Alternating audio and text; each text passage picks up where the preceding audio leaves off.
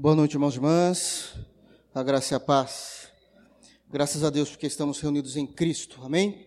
Gostaria que os irmãos abrissem a Bíblia na carta aos Romanos, capítulo 10. Nós vamos dar continuidade nesta série de sermões que temos pregado na carta aos Romanos.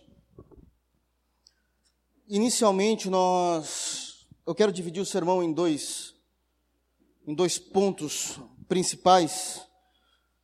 Então, nesse primeiro momento, nós vamos ler do verso de número 15, perdão, 16, até o verso de número 21, terminando o capítulo 15. Posteriormente, nós iremos fazer a leitura do capítulo 11, possivelmente do verso 1 até o verso de número 10. Amém? Romanos, capítulo 10, nós vamos fazer a leitura do verso 16 até o verso de número 21. Na semana passada, nós pregamos até o verso de número 15. E posteriormente nós vamos ler Romanos capítulo 11, do verso 1 até o verso de número 10. Amém? Todos acharam? Romanos 10, 16. Palavras do apóstolo Paulo, diz assim o texto. Mas nem todos obedecem ao evangelho, pois Isaías diz: Senhor, quem creu em nossa pregação? De sorte que a fé é pelo ouvir e ouvir pela palavra de Deus. Mas digo, porventura não ouviram? Sim, por certo. Pois por toda a terra saiu a voz deles e as suas palavras até os confins do mundo. Mas digo, porventura Israel não o soube? Primeiramente diz Moisés: Eu vos meterei em ciúmes com aqueles que não são povo, com gente insensata vos provocarei a ira. E Isaías ousadamente diz: Fui achado pelos que não me buscavam, foi manifestado aos que por mim não perguntavam, mas contra Israel diz: todo o dia estendi as minhas mãos a um povo rebelde e contradizente. Amém? Vamos fechar os nossos olhos, vamos orar. Soberano Senhor, é no nobre nome de Jesus que nós nos reunimos em tua presença em culto. Levantamos as nossas mãos, cantamos a ti, enaltecemos o teu santo nome, fruto de corações e lábios regenerados pelo teu espírito. Te damos louvor e honra, nós amamos fazer isso, Senhor, amamos entoar hinos a Ti. E agora, Senhor Deus, iremos adorar-te, Deus, ao ouvir a Tua santa palavra.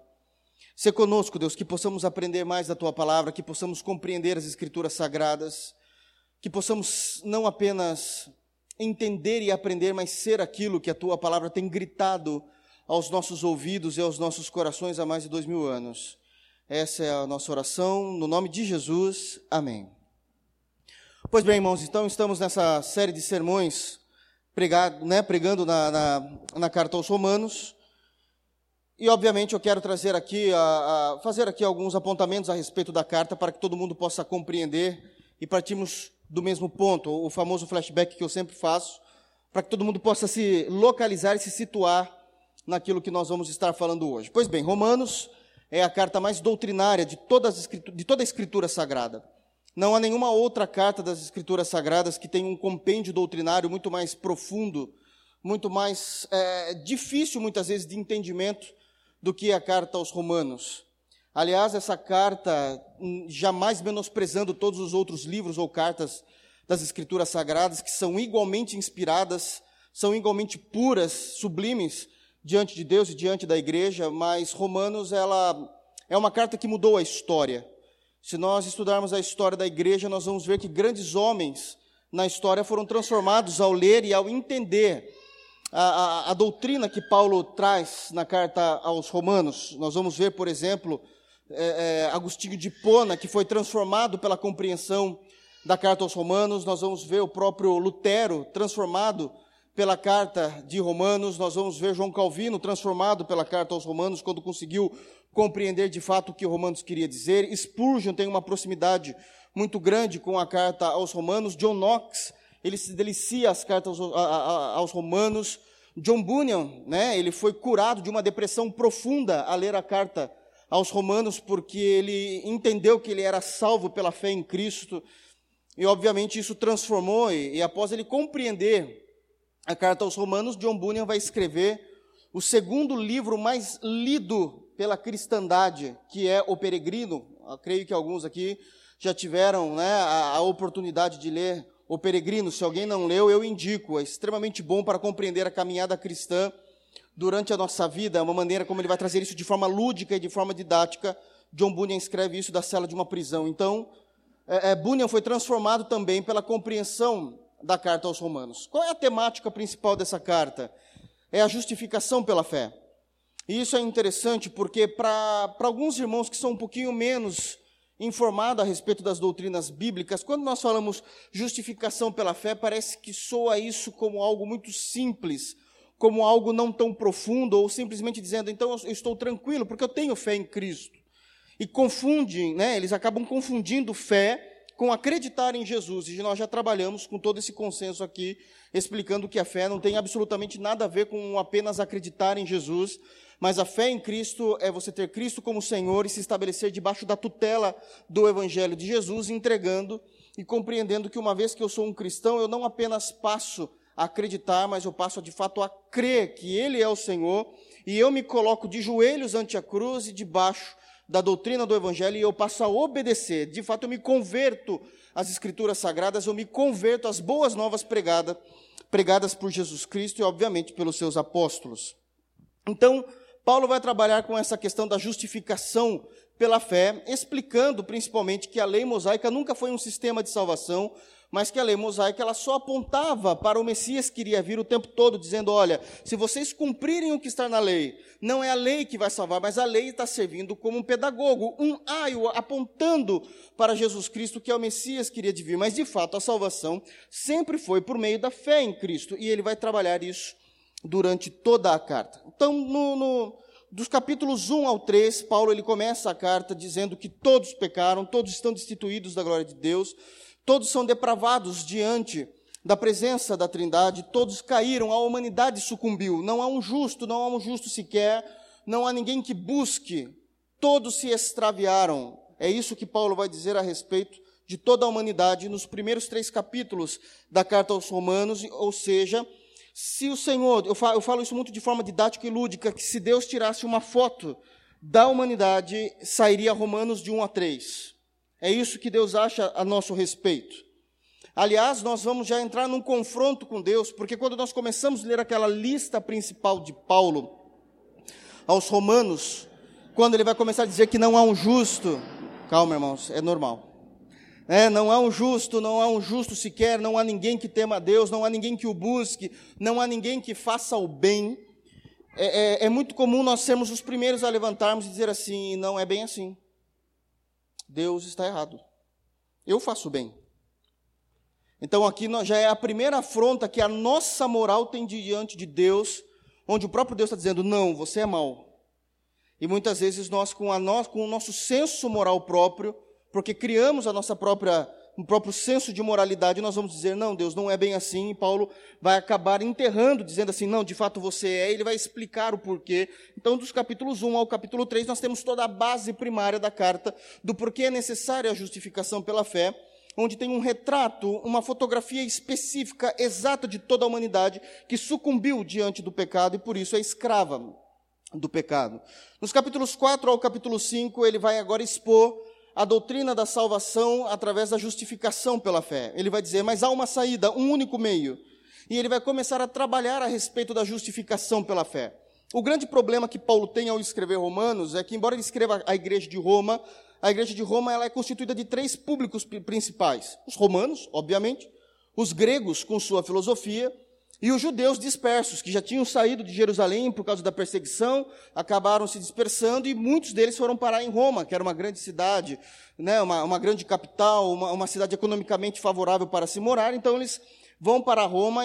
E agora imagina essa igreja dita cristã misturado o orgulho dos filósofos gregos, né, a, a, a, sabedoria que eles, que os romanos querem impor através de suas práticas e de seus conceitos pagãos, e o judaísmo trazendo a lei de Moisés. Era essa a formação da igreja. Então imagine a bagunça teológica que existia e Paulo vai tentar colocar os pingos nos is para explicar de fato o que é o cristianismo. Então ele vai fazer isso nos capítulos 4 e no capítulo 5. No capítulo 4, Paulo vai usar o personagem mais importante do judaísmo, que é Abraão, que é considerado o pai da nação, o pai dos judeus. Então como, como é que ele vai dizer? Ele vai começar a contar a história de Abraão, e vai dizer que Abraão de fato foi salvo. Mas Abraão foi salvo porque creu. pela fé, e isto lhe foi imputado por justiça. Ou seja, uh, Paulo vai trazer o testemunho de Gênesis, capítulo 15, onde Deus vai mandar Abraão sair da sua tenda, olhar para o céu, já era de noite, ver todas as estrelas, vai dizer conte as estrelas se puder, obviamente que ele não poderia contar, e essa será a nação que eu farei a partir de ti.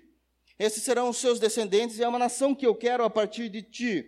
E Abraão é dito que Abraão creu, e no versículo 6, lá de Gênesis 15, é dito que Abraão creu e isso lhe foi imputado como justiça, e Paulo traz essa verdade para a realidade do Novo Testamento. Então ele vai trabalhar com esse conceito no capítulo 4. No capítulo 5, o conceito estabelecido, ele continua falando da justificação pela fé, e ele vai dizer que mesmo assim estamos chafundados em pecado.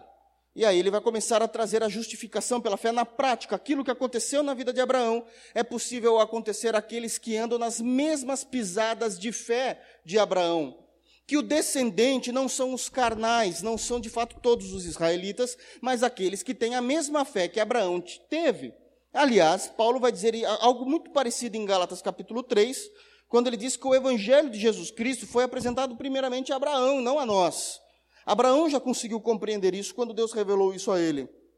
Então, uma vez que nós andamos nas mesmas pisadas de fé de Abraão, nós fazemos parte dessa descendência, que é a descendência que o tempo todo Jeová falava no Antigo Testamento, isso nada tinha a ver com a raça, com a etnia judaica, mas tinha a ver com a promessa que ele tinha feito. Ele vai, é, é, é, ele vai explorar bastante esse conceito do que é a promessa que ele deu a Abraão no capítulo 5, vai dizer da justificação pela fé, Aí ele vai chegar no clímax do capítulo 5, quando ele diz que aonde abundou o pecado, superabundou a graça de Deus em nós. Ou seja, por mais que sejamos pecadores, uma vez que fomos atraídos para a graça de Cristo, é como se ele nos mergulhasse no oceano da graça de Cristo e não tivesse um único ponto da nossa existência que não foi tangida pelo Evangelho, que não foi tangida pela graça de Cristo. Então estamos afundados, superabundados na graça de Cristo. Ele vai explicar isso. Uma vez que isso acontece na vida do indivíduo porque creu em Cristo e vive a verdade do Evangelho de Jesus, ele vai começar uma tríade no capítulo 6, 7 e 8, onde ele vai tratar de assuntos importantes, daquilo que acontece na prática na vida do cristão, uma vez que ele se converteu a Jesus Cristo. Capítulo 6, ele vai falar o seguinte: olha, uma vez que houve a graça e a graça superabundou na vida do crente, já não existe mais a culpa do pecado não existe mais a culpa do pecado, estamos livres da culpa do pecado. Aqui eu quero fazer um adendo que geralmente eu não faço, geralmente não, eu nunca fiz, porque às vezes, na minha ignorância, eu acabo acreditando que todo mundo entendeu certinho, que todo mundo entendeu direitinho essa doutrina, a, a, a ideia do capítulo 6. Mas alguém levantou uma questão dizendo assim: então quer dizer que eu posso ficar tranquilo, eu não tenho mais esse senso de culpa? Sim, pode, mas isso nada tem a ver com o capítulo 6 isso nada tem a ver com o capítulo 6. Quando fala que nós não temos mais a culpa do pecado, não está falando do nosso sentimento, do nosso emocional, está falando que Deus olha para nós e não encontra mais em nós culpa pela cruz de Cristo. É nesse sentido, nós somos livres da culpa do pecado, não é no sentido emotivo. Puxa vida, olha, estou tranquilo, estava me sentindo culpado. Não, você era mesmo. Nós éramos mesmos. Mas o que Paulo está dizendo no capítulo 6 é que por causa da obra perfeita de Cristo na cruz, Deus, ao olhar para nós, não nos imputa mais a culpa por aquilo que fizemos, porque Cristo tomou sobre si e levou na cruz. É nesse sentido. É nesse sentido. Então, o capítulo 6 ele trabalha com, esse, com essa compreensão. Capítulo 7, uma vez que nós não temos mais a culpa do pecado, nós também fomos libertos da maldição da lei. Embora no próprio capítulo 7, Paulo vai dizer que a lei é justa, santa e boa, ela perdeu a sua força por causa do nosso pecado, e aquilo que era para ser bom nos conduzindo a Cristo, a lei passou a ser um legislador duro, apontando o dedo em riste diante de nós, dizendo: vocês não conseguem cumprir a verdade, portanto, eu os amaldiçoo, e a maldição de Jeová virá sobre a vida de vocês, a maldição de Deus Pai virá sobre vocês através de juízo. Mas uma vez que Cristo cumpriu perfeitamente a lei, também já não há mais a maldição da lei. Uma vez que não existe mais a imputação da culpa do pecado do capítulo 6 e a maldição da lei no capítulo 7, podemos ter uma vida no espírito, Romanos capítulo 8. Agora, ele vai dizer isso, né? Já não há condenação para os que estão em Cristo Jesus, e ele vai começar a trabalhar, a discorrer no capítulo 8, toda a compreensão do que é uma vida no Espírito. E ali nós ficamos cinco domingos falando do capítulo 8, se eu não me engano. Tamanha consideração e tamanha profundidade é a teologia e a doutrina composta naquele capítulo. Falamos muita coisa sobre o que é de fato uma vida no Espírito, baseado somente no capítulo 8 de Romanos. Somente no capítulo 8. Então vamos compreender o que é isso, dizendo que o Espírito nos leva a inclinar para as coisas do Espírito, onde nós conseguimos compreender com exatidão o que é as coisas do Espírito, e ele vai encerrar com duas listas, dizendo naquelas listas que nada do que aconteça naquelas listas pode nos separar do amor de Cristo, trabalhando então com a perseverança dos santos. Falamos disso. Que não há mais nada a ser feito, tudo aquilo que Cristo fez é algo tão abundante em nós tão expressivo, mudou tanto nossa vida, tanto nosso caráter, estamos sustentados na obra eficaz de Cristo, que nada pode nos separar do amor de Cristo. Uma vez que ele diz isso, levantam um dedo naquela igreja e vão dizer assim: Paulo, até aí perfeito, mas aqui tem uma grande questão, e isso também é uma questão extremamente contemporânea do, nosso período como igreja moderna, que é o que? Se isto é real no capítulo 8, por que, que na prática não é assim? Por que é que eu leio um perfil cristão no capítulo 8, mas quando eu olho para a igreja, e eu não estou nem falando com olhos ruins de juízo, mas naturalmente quando eu olho para a igreja eu não vejo talvez essa verdade. Por que é que uma vez que a Bíblia é a verdade, por que é que muitas promessas não se cumprem na minha vida da forma como a própria Bíblia diz? E eu me lembro que nós trabalhamos, por exemplo, com aquele conceito que Paulo disse, ao carcereiro em Atos 16: Olha, crê no Senhor Jesus e será salvo tu e tua casa. E alguém pode levantar a mão aqui, inclusive, dizendo: Eu sou cristão, mas a minha casa não se converteu. Por acaso a palavra de Deus falhou? E aí Paulo vai escrever Romanos 9, dizendo que o problema não é, de forma alguma, houve falha na palavra de Deus, o problema é na nossa compreensão. Em algum momento da história, nós ouvimos isso, na história que eu estou falando é séculos passados, ouviram isso e começaram a pregar coisas que a Bíblia nunca disse. Exemplo, Deus ama todos. Mas a Bíblia nunca disse isso. Começaram a pregar o conceito de que as misericórdias de Deus são para todos, e Paulo vai dizer negativo.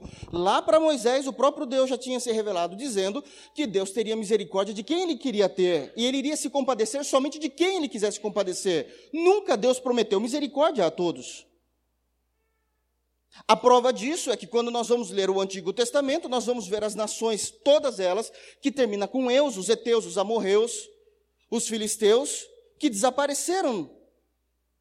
Desapareceram da terra com o juízo de Deus. Cadê a misericórdia de Deus sobre Jericó?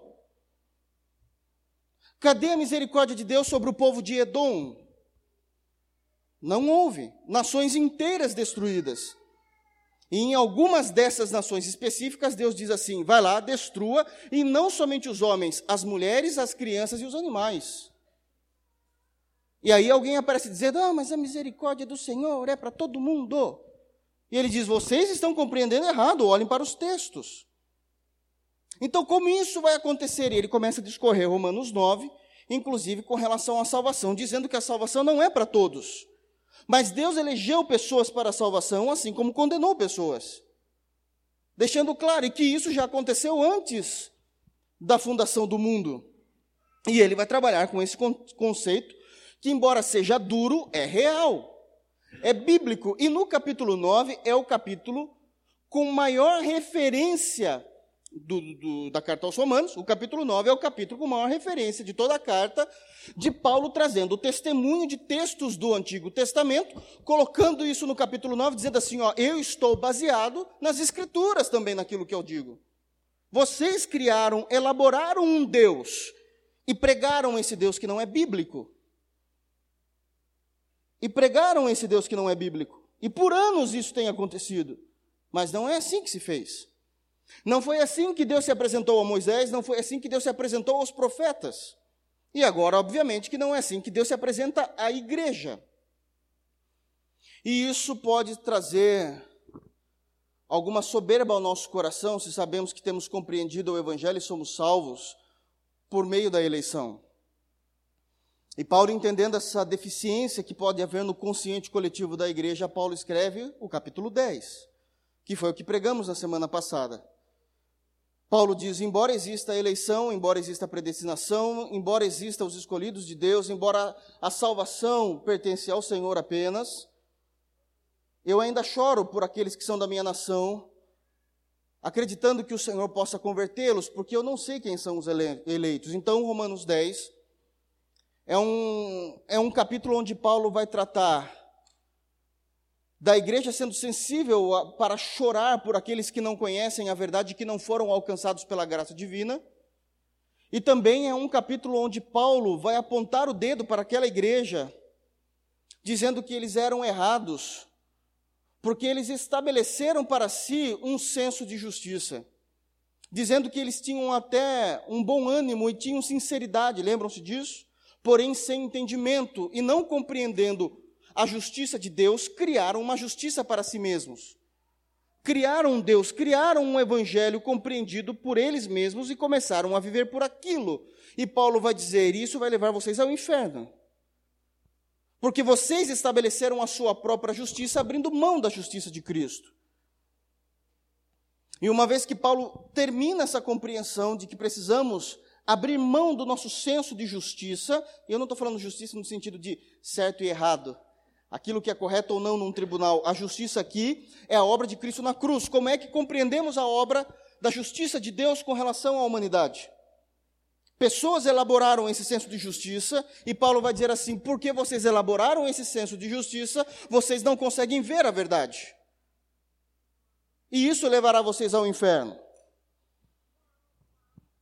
E além disso, além de precisarmos nos conectarmos com a verdade do Evangelho, precisamos levar, de fato, o real Evangelho às nações. Precisamos chorar por aqueles a qual a graça divina não alcançou. E aí ele vai continuar, aliás, defendendo até em causa própria, porque Paulo iria para Roma pegar as ofertas para ir evangelizar na Espanha. Esse era também o objetivo principal de Paulo: missões. Quando ele escreve a carta aos Romanos, e o que ele vai dizer? Olha, como é que aquele povo vai crer se eles não sabem nem em quem crer? E como eles crerão se não houver quem vos pregou? E como pregarão se ninguém foi enviado? É como ele estivesse gritando, dizendo: Eu estou aqui e eu quero ir, eu me disponho a ir. Infelizmente, Paulo não chegou, ele morreu antes de ir para a Espanha. Mas essa era a compreensão. Aliás, Paulo não foi nem para Roma, não, nem conseguiu chegar a pegar a oferta que os irmãos de Roma tinham separado a ele para essa missão. Não deu tempo, mas era esse o intuito de Paulo. Agora eu vou ir para a Espanha. Aliás, a Espanha seria o lugar mais longe que Paulo conseguiria alcançar no mundo antigo, indo da forma como ele iria, de cavalo. Não tinha outro jeito. Era como ele iria, então, possivelmente, ou algumas partes iria de navio, mas mesmo assim seria a região mais longínqua da onde ele era judeu para chegar na Espanha. Ele queria de fato pregar o evangelho. E aí ele vai dizer: "Olha, precisamos pregar, precisamos ensinar, porque Jesus Cristo já disse que existem ovelhas que não fazem parte deste aprisco, isto é, da igreja, e que elas estão espalhadas, mas convém que essas ovelhas venham ao aprisco. E qual é o método, mesmo existindo a eleição, que o Senhor determinou para que essas ovelhas venham ao aprisco? A pregação do Evangelho. A pregação do Evangelho. Paulo é contra aquilo que nós entendemos como hipercalvinismo. Olha, ah, ah, ah, não tem problema se o Senhor elegeu, ele que traga. Paulo vai dizer: não, somos nós que vamos fazer isso. Somos nós que temos que alcançar essa compreensão. Somos nós que vamos ter que levar o Evangelho de Jesus. E eu estou disposto, irmãos, preparem uma oferta para que eu possa usar isso, gastar desse dinheiro para a viagem missionária, pregando o Evangelho de Jesus. Eu preciso ser sustentada, como ele vai, ele vai dizer isso. E aí, obviamente, que vai existir alguns questionamentos que Paulo já conhece a igreja, e ele vai tentar terminar o capítulo 10 colocando os pingos nos is. Então, nós terminamos na semana passada o versículo de número 15, dizendo: E como pregarão se não forem enviados? Como está escrito, conformosos, né? Os pés, ele vai usar Isaías 52, né? Como é formosos os pés dos que anunciam a paz dos que anunciam as coisas boas. Agora, Paulo vai entrar num, numa compreensão que muitas vezes sobe ao nosso coração. Sobe ao nosso coração e, e é uma compreensão muito delicada.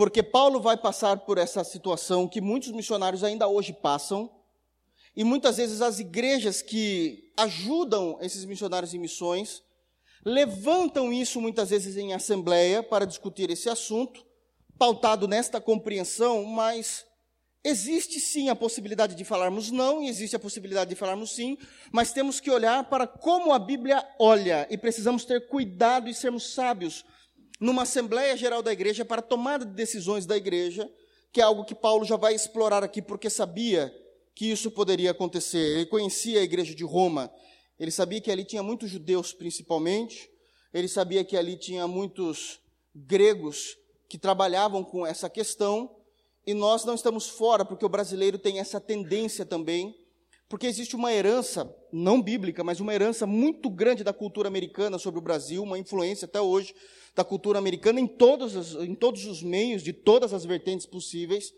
E o brasileiro não deixa de ser capitalista.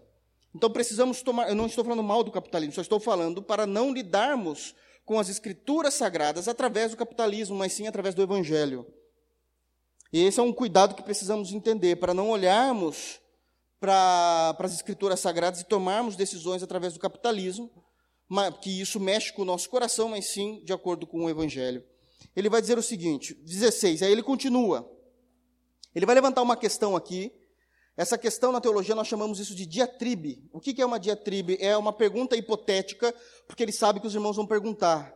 Então, isso na teologia, Paulo vai começar. Tiago usa muito a diatribe, já falamos disso, e agora Paulo vai começar aqui a usar algumas ações de diatribe, isto é, eu sei que tem irmão que vai perguntar isso, eu conheço vocês, eu sei a igreja que eu estou mandando essa carta, eu conheço, eu, eu conheço esse pessoal, eu conheço esse pessoal. E ele vai dizer assim no 16, mas nem todos obedecem ao Evangelho, pois Isaías diz, Senhor, quem creu na nossa pregação?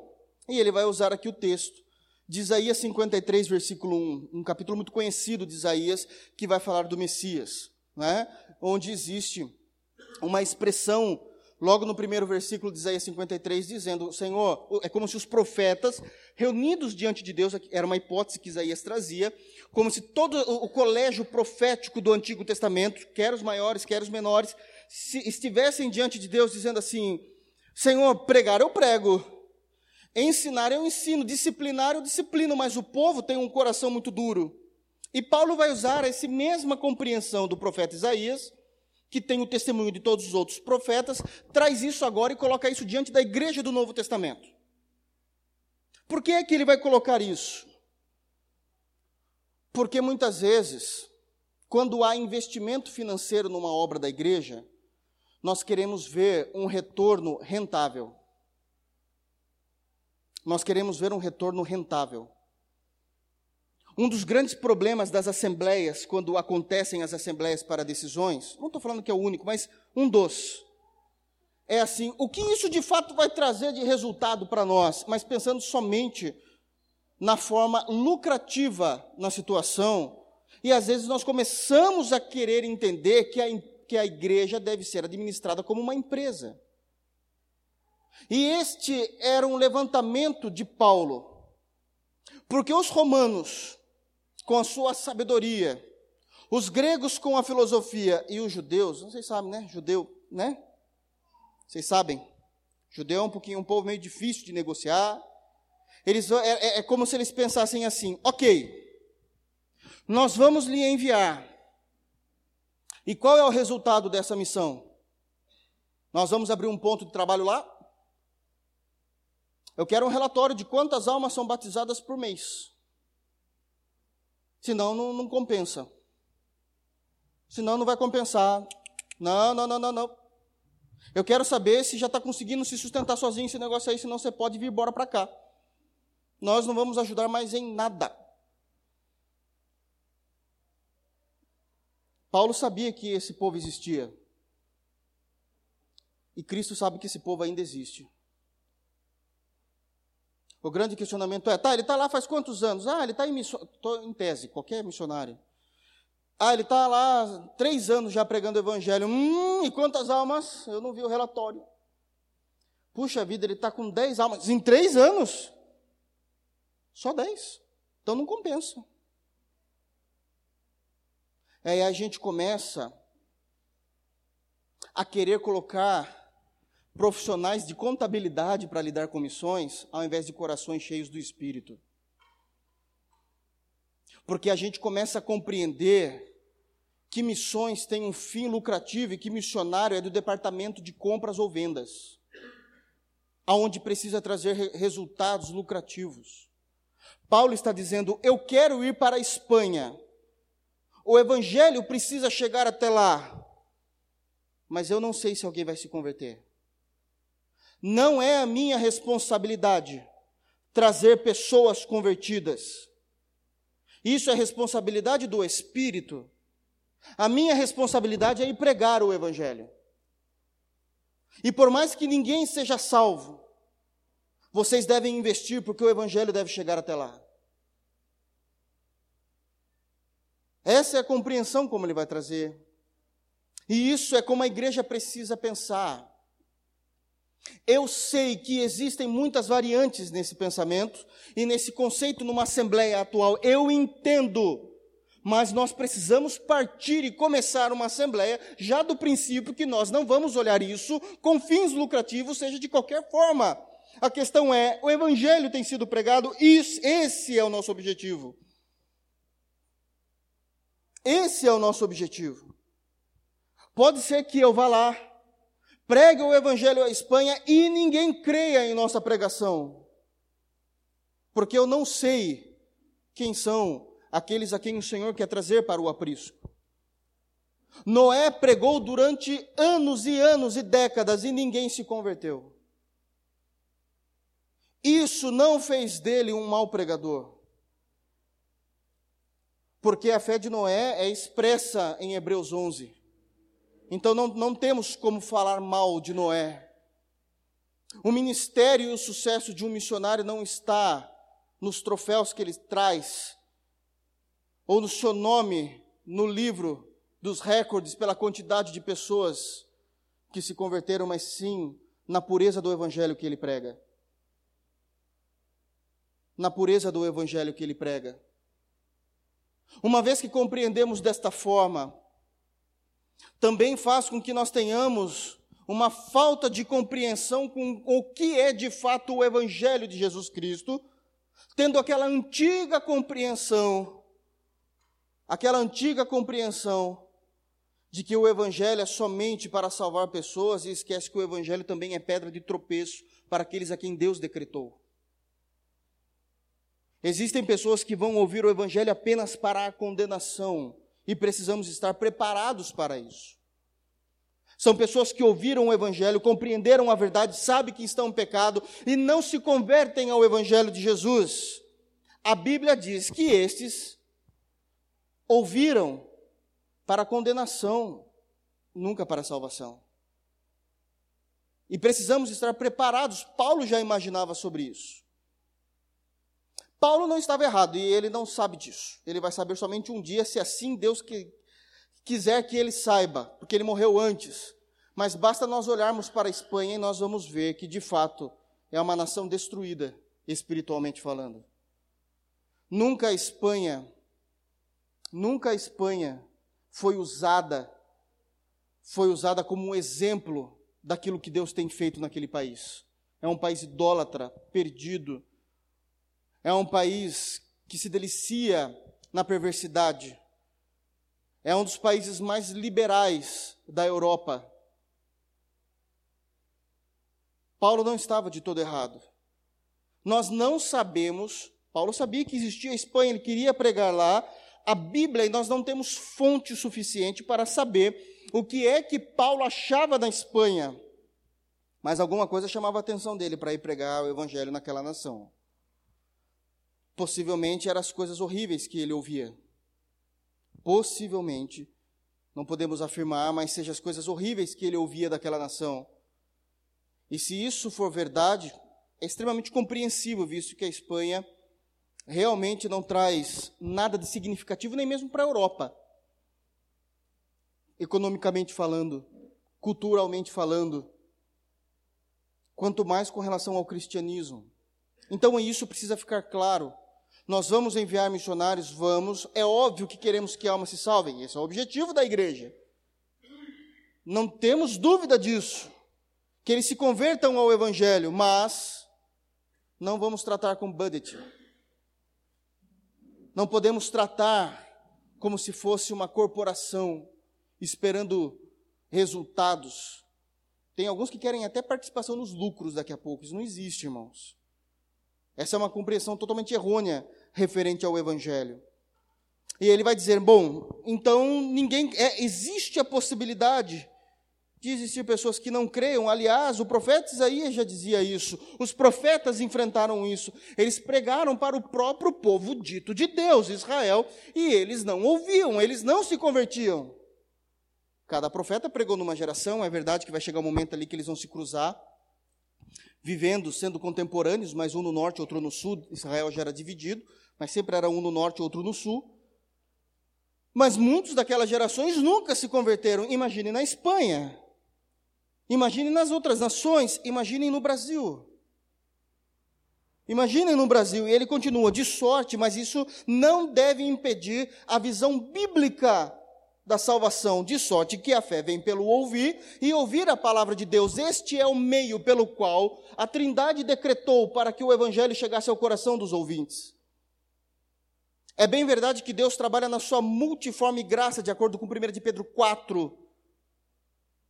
1 de Pedro 4,10, Deus age com a sua multiforme, não é uma uniforme, é multiforme graça. Mas o padrão é a pregação do Evangelho é a explicação, o ensino, falando de Cristo. Não importa, eu não sei o que eu vou enfrentar na Espanha, mas a fé vai vir pelo ouvir. E ouvir a palavra de Deus, e é isso que eu devo fazer. É essa compreensão, o fato de entendermos, o fato de cremos em eleição e predestinação, não deve negar, não deve negar o envio de missionários e de falarmos de Cristo, porque a fé é gerada pelo Espírito no coração do ser, do indivíduo, mas como com o princípio da pregação? Com o princípio da pregação. De sorte que a fé vem pelo ouvir, e ouvir o que? A palavra de Deus. E aqui nos leva a uma outra compreensão séria. Uma outra compreensão séria. De acordo com o texto de Romanos, esse texto específico, nós iremos ser a fé, a essência da fé que irá ser gerada em nossos corações. E aqui eu quero excluir para explicar essa face do evangelismo. Eu estou excluindo conscientemente a soberania de Deus, porque Deus pode mudar, nós cremos nisso, transforma, quebra a barreira do coração do indivíduo, faz dele um cristão real. Mas eu também não posso negar que muitos indivíduos se tornam aquilo que ouviram. E uma falsa fé pregada fará deles falsos cristãos. Falsos cristãos. É muito comum você ver pessoas na igreja que de fato nunca tiveram um quebrantamento, nunca entenderam o que é arrependimento diante de Deus, mas eles vieram para a igreja compreendendo que Jesus Cristo é um degrau para o sucesso deles. Aonde eles vão ganhar, aonde eles vão lucrar de alguma forma, se eu for de Jesus. Nunca entenderam o princípio da salvação. Mas tem Jesus Cristo ou a Trindade somente como um agente abençoador da tua vida terrena. Eu vou para alcançar, eu vou para conquistar, eu vou por causa disso. E muitos nunca choraram pelo pecado que cometeram. Nunca tiveram uma culpa terrível corroendo as suas almas pela descoberta do Evangelho. Nunca choraram amargamente por terem vivido uma vida na impiedade, mas simplesmente estão com sorrisos nos lábios, não produzidos pelo espírito da alegria da salvação, mas produzidos porque agora eu estou bem com Deus e Ele vai me dar o que eu quero. Eu achei a mina de ouro da minha vida. E nunca houve lágrimas, nunca houve arrependimento, porque um falso evangelho produz falsos cristãos. A genuína fé vem pelo ouvir e ouvir a palavra de Deus, genuína, bíblica, pura, legítima.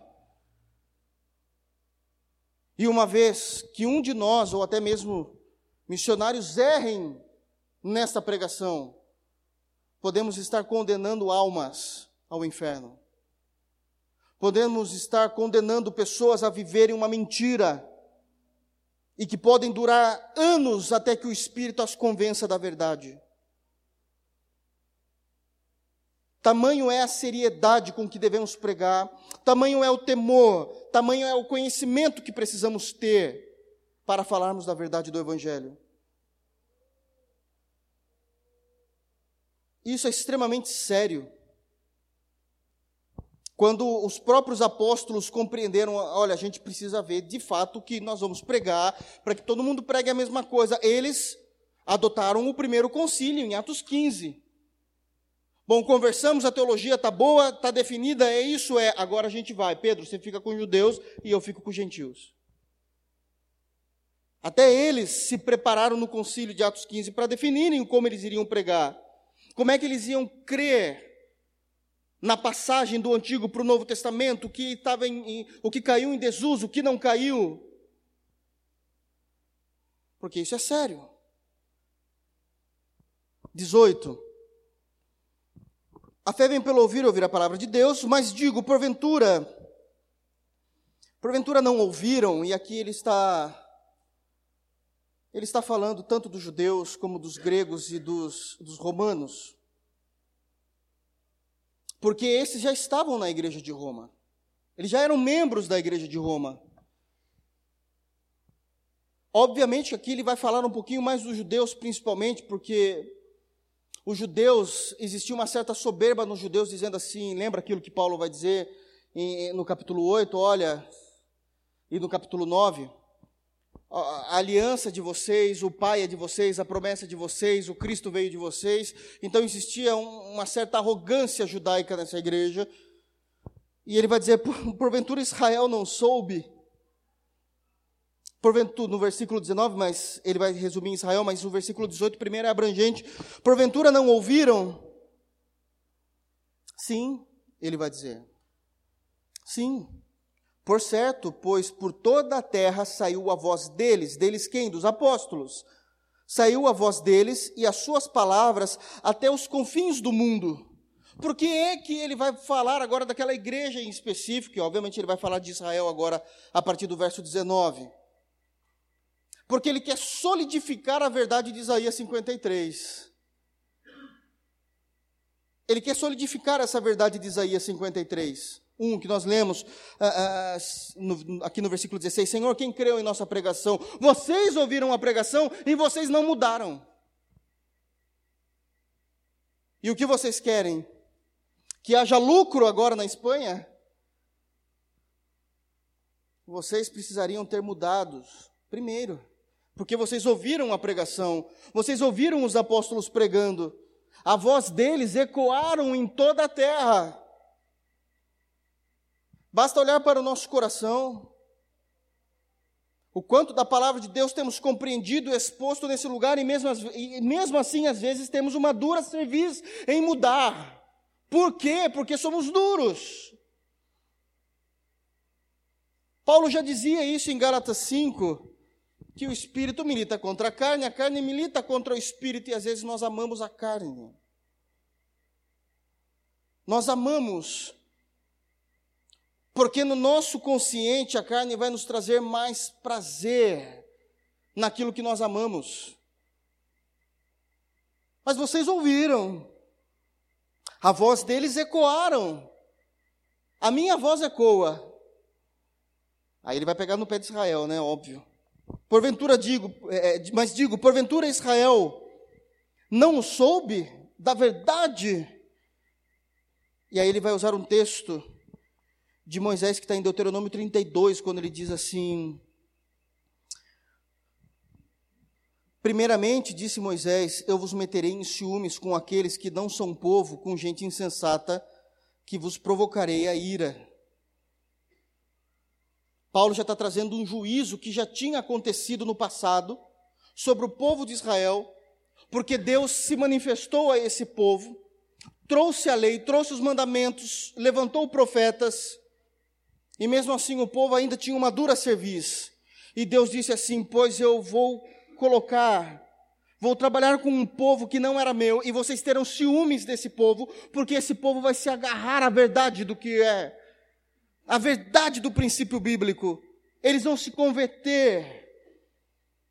Eles vão se converter, então eu vou colocar ciúmes com aqueles que não são povo, e vocês vão ficar irados com pessoas que eram insensatas, mas creram e foram transformadas pela verdade. Paulo pega essa, esse juízo que já aconteceu, lá em Deuteronômio 32, quando foi anunciado e vai acontecer, logo após, e traz isso para o Novo Testamento, dizendo assim: Deus vai fazer isso novamente. Deus vai fazer porque vocês ouviram a diferença é que agora Deus vai fazer, não porque vocês abriram mão da lei de Moisés, pelo contrário, é porque agora vocês estão presos à lei de Moisés, visto que Cristo já veio. E agora vocês não conseguem se libertar disso, porque vocês fizeram da lei um sistema de salvação meritório, de meritocracia. Se eu cumprir, eu consigo, nós conseguimos, vocês gregos e romanos não conseguem. Os gentios, a qual são todas as outras nações distantes, né? Que já não são mais parte da Palestina, são gentios. Os gentios não conseguem viver isso. E ele aplica isso que aconteceu em Deuteronômio, e ele termina dizendo lá em Isaías, Isaías 65, né? Isaías ousadamente diz: Fui achado pelos que não me buscavam, fui manifestado aos que por mim não perguntavam.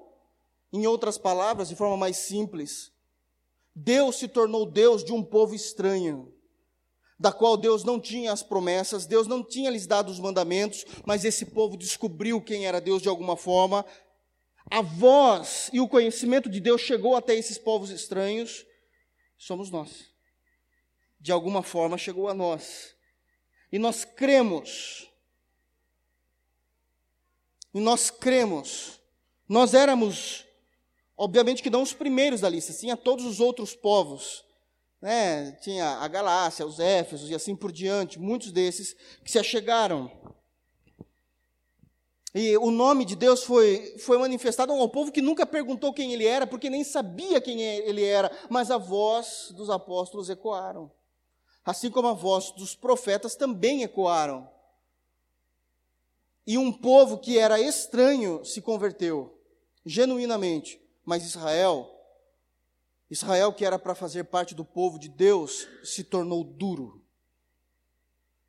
Se tornou duro. E qual é a, qual a compreensão? Qual a compreensão que Paulo diz que a Trindade tem a respeito do povo de Israel? Versículo 21, mas contra Israel diz: Todo o dia estendi as minhas mãos a um povo rebelde e contradizente. Deus não se esquece dos nossos dias. Deus conhece os nossos corações. E Ele sabe o quanto muitas vezes nós somos rebeldes e contradizentes com a palavra que um dia foi pregada a nós em legitimidade de forma genuína. O quanto nós entendemos de fato a verdade do Evangelho e brigamos conosco mesmo, dizendo: Mas eu não vou mudar. O quanto o Evangelho chegou aos nossos corações e eu continuo querendo ter a minha mesma posição. Da mesma forma como Deus viu isso em Israel, Deus vê isso na igreja. Deus vê isso na igreja, nós vamos ver isso claramente no capítulo 11, dos versículos 13 até o versículo 24, que não é, a gente não vai conseguir chegar lá hoje. Mas Deus vai falar disso no capítulo 11. Dos versos 13 ao versos 24, ele vai trabalhar com isso. Aliás, Deus vai dizer que nós, o povo gentil, nos tornamos arrogantes pelo conhecimento do Evangelho. E ele vai nos colocar dizendo assim: se eu tirei os ramos que eram naturais da oliveira, os judeus, não pensem que eu não arranco vocês. Isso é extremamente sério. É extremamente sério, irmãos. Missões, de acordo com o verso 16, não pode ser visto de forma lucrativa ou como as corporações veem. Nós queremos a salvação daqueles que vão ouvir, mas quem determina isso é Deus. De acordo com o verso 17, o modelo para que essas pessoas venham ao conhecimento de Jesus Cristo é a pregação, o evangelismo. E precisamos tomar cuidado, porque aquilo que eles ouvirem, eles vão se tornar, guardadas as devidas proporções da soberania de Deus na vida de cada indivíduo. De acordo com o verso 18, é dito que todo Israel, toda a igreja daquele período já tinha ouvido do evangelho, mas mesmo assim ainda eles tinham dureza nos corações e isso é possível acontecer até hoje. Termos dura cerviz. Aliás, é o que Estevão vai dizer no capítulo 7 de Atos, capítulo 7. Homens de dura cerviz. Vocês não conseguem compreender, e aí Estevão vai dar um show de conhecimento bíblico, desde Gênesis até Jesus Cristo, em todo o capítulo 7 de Atos. 19, ele vai trazer a repreensão a Israel também. E aqui ele vai equalizar mais uma vez Israel com todas as nações. O fato de você ser um judeu, biologicamente falando, não te traz privilégios diante de Deus se você não passar por Jesus Cristo. Como eu já disse, existem denominações inteiras que pregam isso. Nós somos salvos pela fé em Jesus e os judeus já são salvos só por serem judeus. Isso é mentira. Não existe um outro sistema de salvação a não ser a pessoa de Jesus. Não existe um outro sistema de salvação a não ser a pessoa de Jesus. Versículo 20. Da mesma forma como um dia Deus agiu com o povo de Israel, Deus também pode agir novamente com esses judeus que se dizem convertidos, isto é, com a igreja. E que Deus um dia abriu mão desse povo momentaneamente, ele vai explicar isso no capítulo 11, momentaneamente, para que o evangelho chegasse a um povo estranho. Deus não trabalha na nossa lógica. Deus trabalha com a sua soberania. Precisamos entender e nos submeter à verdade do Evangelho. Precisamos nos submeter à verdade da compreensão doutrinária da salvação da maneira como Deus quer. Amém, meus irmãos? Que Deus nos abençoe, que possamos guardar isso em nossos corações. Semana que vem faremos a exposição do capítulo 11, será uma exposição que Bom, os irmãos se preparem porque é, é um sermão mais teológico na maneira como ele vai tratar com Israel e vai tratar com a igreja gentílica. Amém? Que Deus nos abençoe em nome de Jesus. Vamos ficar de pé?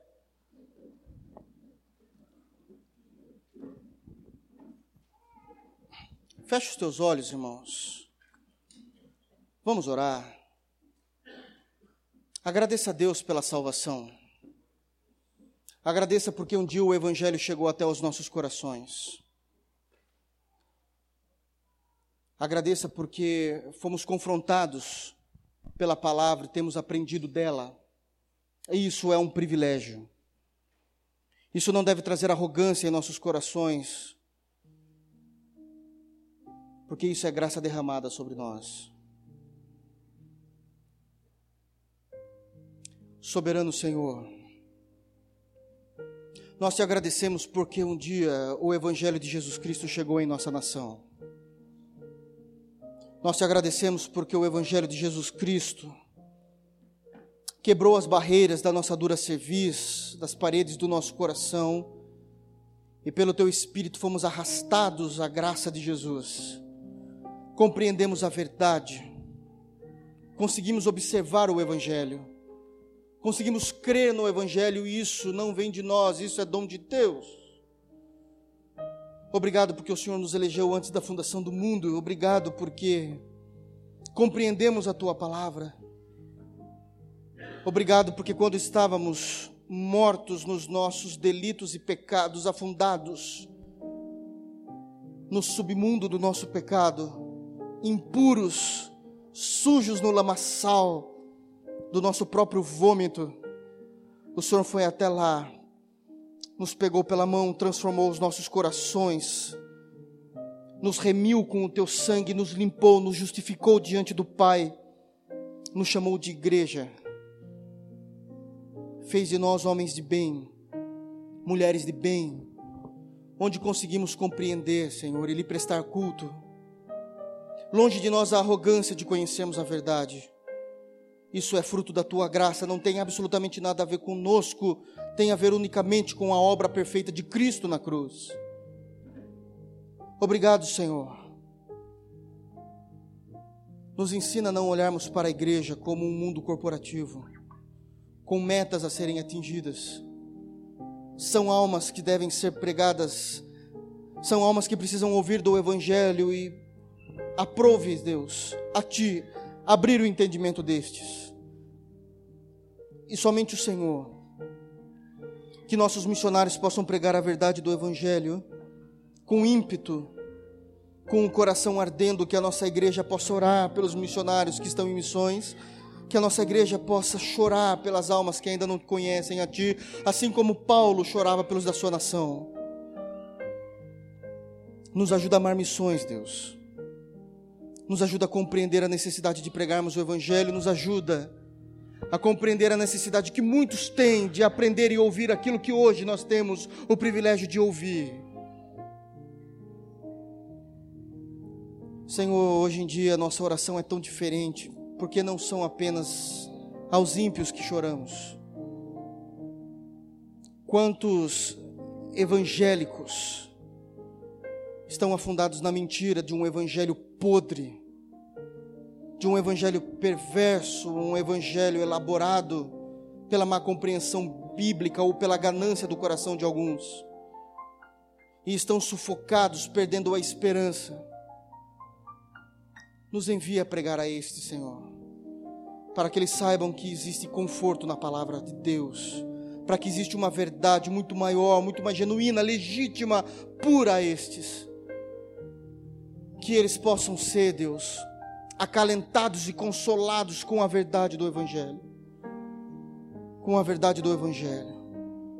Longe de nós, Senhor, que ouvimos a tua palavra possamos orar depois em secreto em nosso quarto, Senhor, dizendo: muda-nos, Pai.